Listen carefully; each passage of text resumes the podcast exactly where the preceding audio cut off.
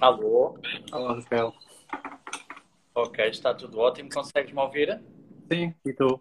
Também, também. Só ver o som, a imagem, está tudo ótimo.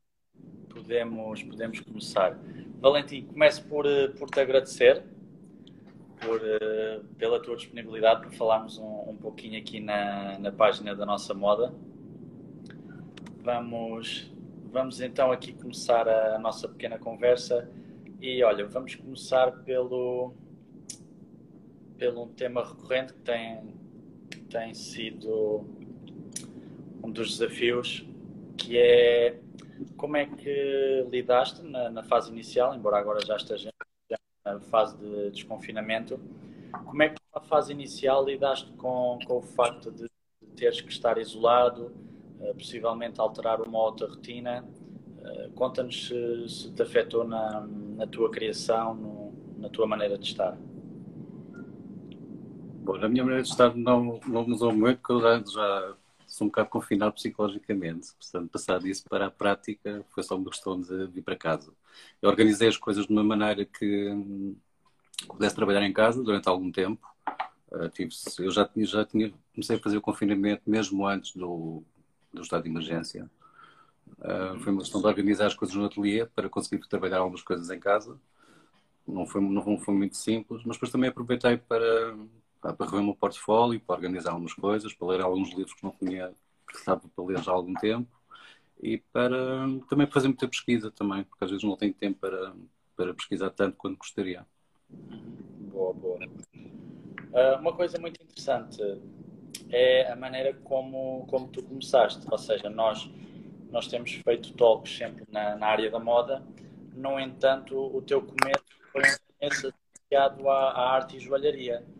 Uh, Conta-nos como, como, como começou a tua, a tua relação com, com a arte e a joalharia.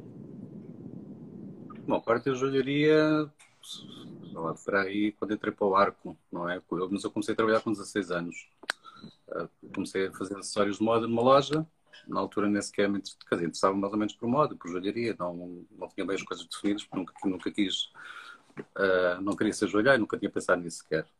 Eh, mas começou, a área começou-me a interessar na altura, no, em meio dos anos 80, foi quando começava a assistir os primeiros cursos de moda em, em Lisboa.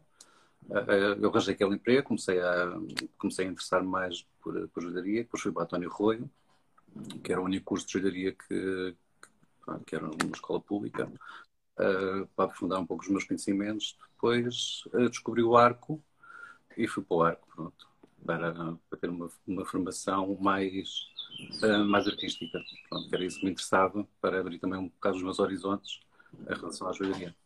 Ok. Numa, numa fase inicial tua também, tu, tu trabalhaste com Ana Salazar durante, durante muito tempo.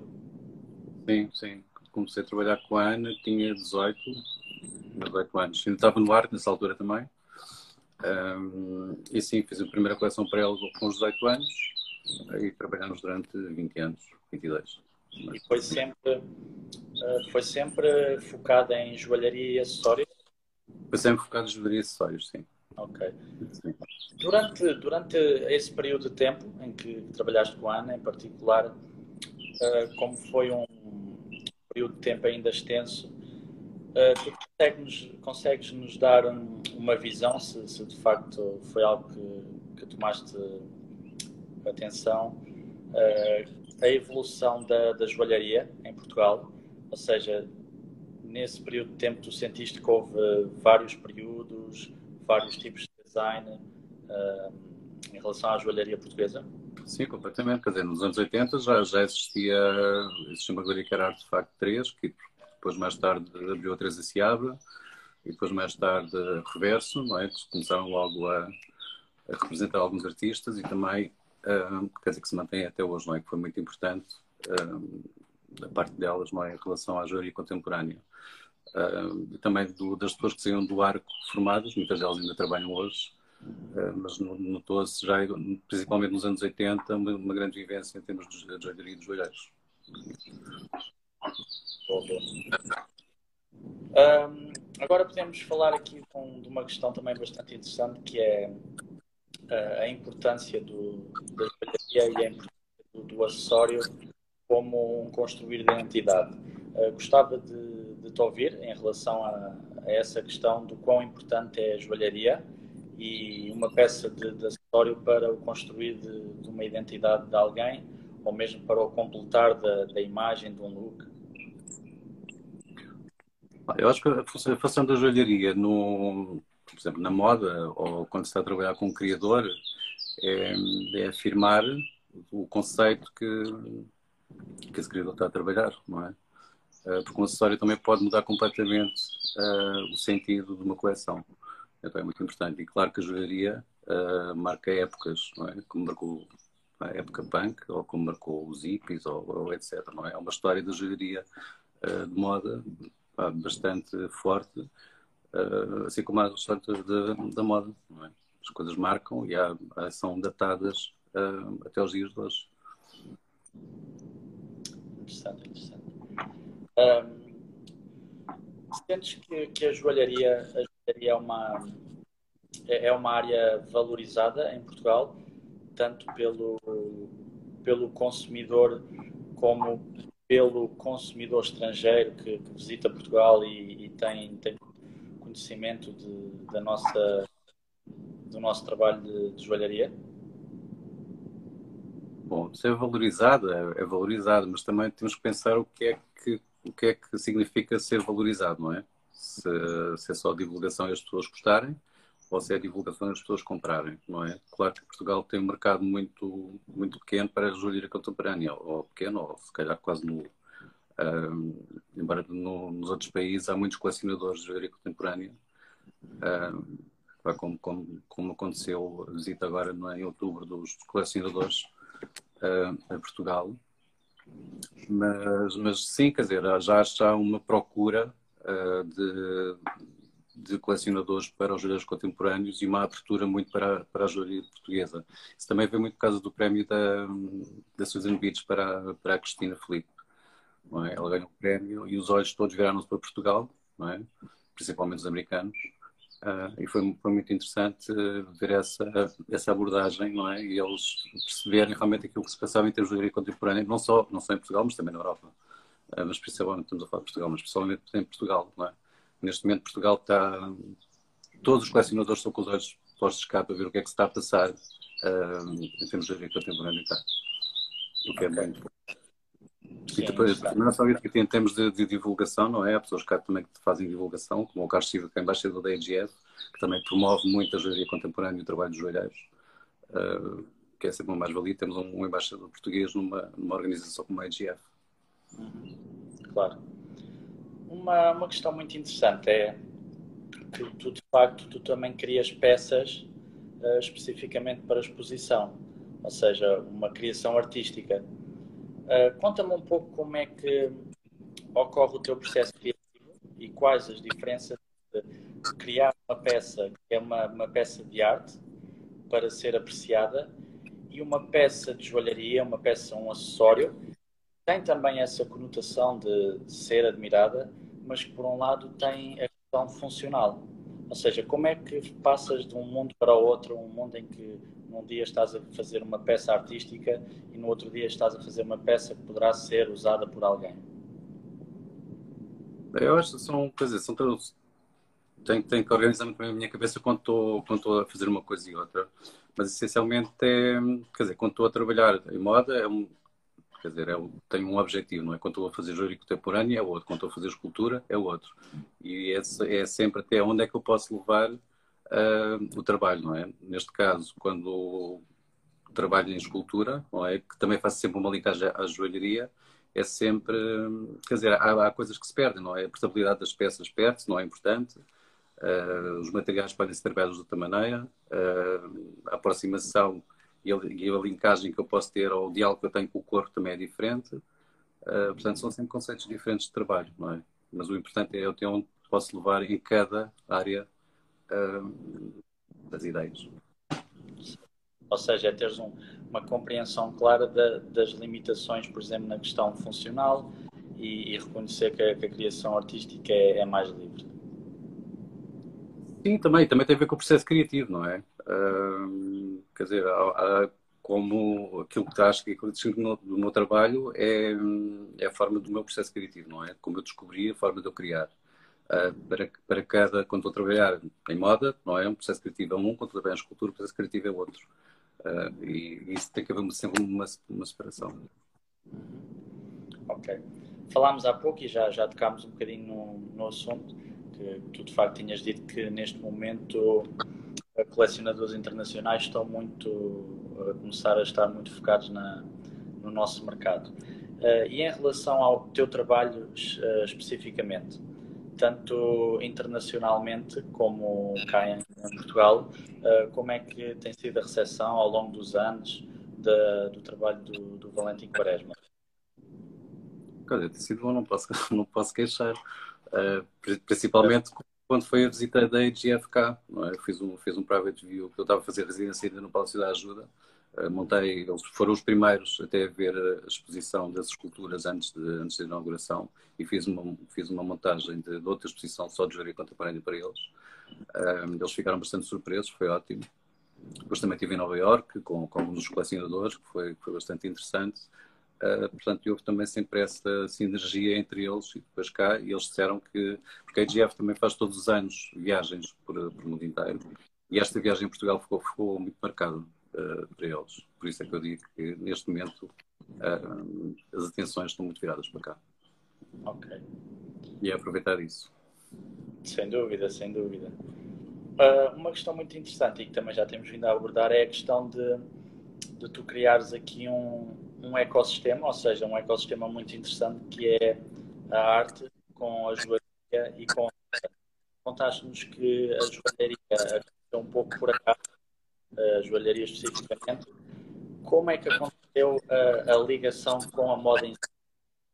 A moda mais pura no, no seu Como é que aconteceu? Eu não percebi, é que estou a ver com a diferença, desculpa. Uh, Consegues-me ouvir bem agora? Agora sim. Pronto. Estávamos a falar na questão do ecossistema da, da arte, joalharia e moda. Uh, Contaste-nos que a tua ligação com a joalharia foi uma ligação assim bastante orgânica, começou de uma forma assim um pouco por acaso. Uh, Conta-nos como é que chegaste à, à moda em si, no, no, seu sentido mais, mais brutária da, da moda. Bom, como é que cheguei? Uh, bem, eu fui convidado para a Moda de Lisboa bem, em 2009, acho eu. Na altura já estava a fazer escultura. E foi na altura que a Camada Lisboa começou a.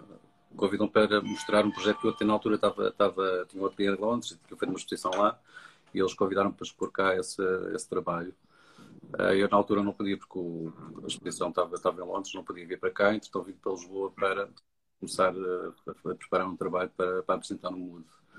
Uh, duas coleções depois achei que poderia fazer sentido e era, foi um desafio uh, apresentar as peças em desfile, que era uma coisa que dizer, nunca tinha feito sozinho, não é? Trabalhei para a Salazar durante não sei quanto tempo, mas uh, era sempre, quer dizer, sempre diferente, estava a assessorizar uma coleção. Então achei que poderia ser interessante também as peças ganharem vida através do, pá, de um desfile de moda. Achei que um desafio interessante. As coisas, quer dizer, depois a partir daí foram evoluindo, não é? Primeiro desfile fiz sete, sete propostas, sete coordenados, pode dizer. Um, o segundo já fiz 16, 20, 25, quer dizer, o último já fiz 40. Sim, muito bom. Foi um, é um caminho. Um, Conta-nos do o quão importante tem sido, mesmo para, para a tua visão de, de moda e joalharia, ou seja, nesta, nesta combinação mais, mais forte agora no, nos teus últimos trabalhos. Uh, associada à Moda Lisboa. Conta-nos o quão é teres a, a experiência de, de passarela, de, a experiência de passarela, de, de desfile. É sempre, eu acho que é, é criar, eh, é dar vida, é dar vida ao trabalho, não é? Uma coisa é estar, estar a, a, preparar uma exposição que as peças são estáticas e por isso também uh, as peças seguem outro rumo, não é? Como eu disse há não há preocupação da portabilidade delas quando é um desfile, não é? Queres comunicar uma coisa, mas tens de ter certas preocupações. Às vezes não tenho, mas pronto. Uh, uh, mas, quer dizer, são, são diferentes. É sempre estimulante, não é? Porque é um, é um desfile. Uh, e também no desfile também temos que, quer dizer, moda é um negócio, não é? Temos que mostrar aquilo que temos para vender, não é? De uma forma equilibrada, não é? Porque também temos que criar a expectativa e também temos que mostrar criatividade e temos que mostrar o conceito ou o tema que estamos a trabalhar. Uh, e é sempre, é sempre, é sempre um muito grande para, para fazer e muito trabalho. Sentes, sentes uma, uma pressão diferente, ou seja, uma pressão, uma pressão diferente de, de quando estás a fazer uma, cria, uma criação artística uh, versus quando estás a fazer uma criação que está mais a cair no, na vertente da moda e que tem que ter, uh, por vezes, uma performance comercial? Sentes essa pressão? Eu não sinto pressão nenhuma. nem de um lado nem do outro. Estou assim completamente livre. Faço. Claro que há, há sempre que ter a noção não é, do, do, do, equilíbrio de uma coleção. Aquilo tem que ser comercial, aquilo que não, não tem que ser. Uh, não sinto pressão. Ok. É, uma, é, uma, é, é, sempre uma, uma base de criação livre. Sim, sim, sim, total. total. Sentes que o facto de, de realizar desfile que, que mexe de alguma forma com, com a criação no sentido de, dos timings, de, de, apresentações de coleções, de uma, de uma coleção? Não mexe custo não de apresentar sazonalmente, é porque há por vezes chegamos ao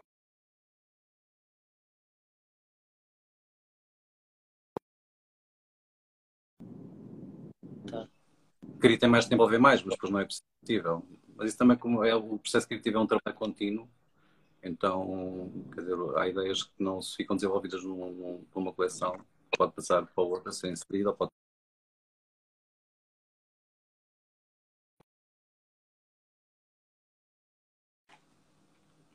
Isto congelou. Ok, não. Gostava de só agora ouvir algumas partes. Tu, tu consegues me ouvir? Agora sim, acho que isto congelou em algum momento, não sei. Sim, congelou um pouquinho. Ok. okay. Nós também já um, na parte mais. Uh, Conta-nos uh, próximos passos para, para o Valentim Quaresma, se tens algum projeto em especial já em mente, se, se este tempo de confinamento te, te trouxe alguma ideia em particular? Conta-nos em relação a, a, alguns próximos passos. Olha, neste, neste confinamento juntamos, juntamos um grupo de pessoas que formamos um, um movimento que chama-se OSR.pt, uh, eh, o qual cada, cada grupo está a desenvolver, está a desenvolver projetos uh, com base em sinergias, não é? Uh, isso foi um dos projetos que está-me a motivar bastante, porque eu sempre gostei de colaborar com outras pessoas também. Uh, estou a preparar a exposição. Portanto, okay, vou trabalhar, já estou no Twitter. Sim. Okay. Podes, podes, podes repetir de novo o movimento, promovê-lo, promovê-lo mesmo? sosarte.pt Ok, há um site, há um blog, há um Instagram, há um Facebook, há tudo. Okay. Uh, sim, há um manifesto, está no blog e os vários projetos também estão lá todos mencionados. Claro, claro. Sim, porque na, nesta altura uh, é bom não esquecer a importância da cultura, não é? E por vezes quando, quando há certa a cultura sai um pouco menosprezada. Sim, exatamente. Quer dizer, isto é um movimento não partidário, não é? Que, que tem mesmo cultivar as sinergias e resolver alguns problemas que estão, uh, que estão a acontecer, não é? Como a falta de ateliês para os artistas, como a lei do mecenato, entre outras coisas. Estão a promover uma exposição neste momento também para 100 e tal artistas online. Uhum. Uh, portanto, são projetos muito interessantes uh, e a maior parte não cofinanciados, porque não, não é necessário dinheiro. Ok. Valentim, muito obrigado. Uh, foi muito interessante porque é sempre interessante trabalharmos áreas em conjunto, ou seja, como te disse, termos a questão da, da arte, da moda e da joalharia, e é, e é bom ter uma percepção também uh, em relação a essas áreas associadas à moda. Uh, fico feliz por, por facto te manteres ativo e mesmo em colaboração com diferentes projetos uh, e agradeço de novo e espero que tenha sido agradável. Foi ótimo, Tiago. Obrigado. Grande abraço, sim? Ah, tchau, um abraço.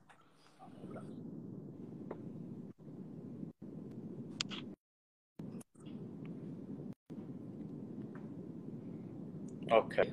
Terminou a talk com, com o Valentim falámos um pouco sobre, sobre o trabalho do Valentim e, e é uma área bastante interessante.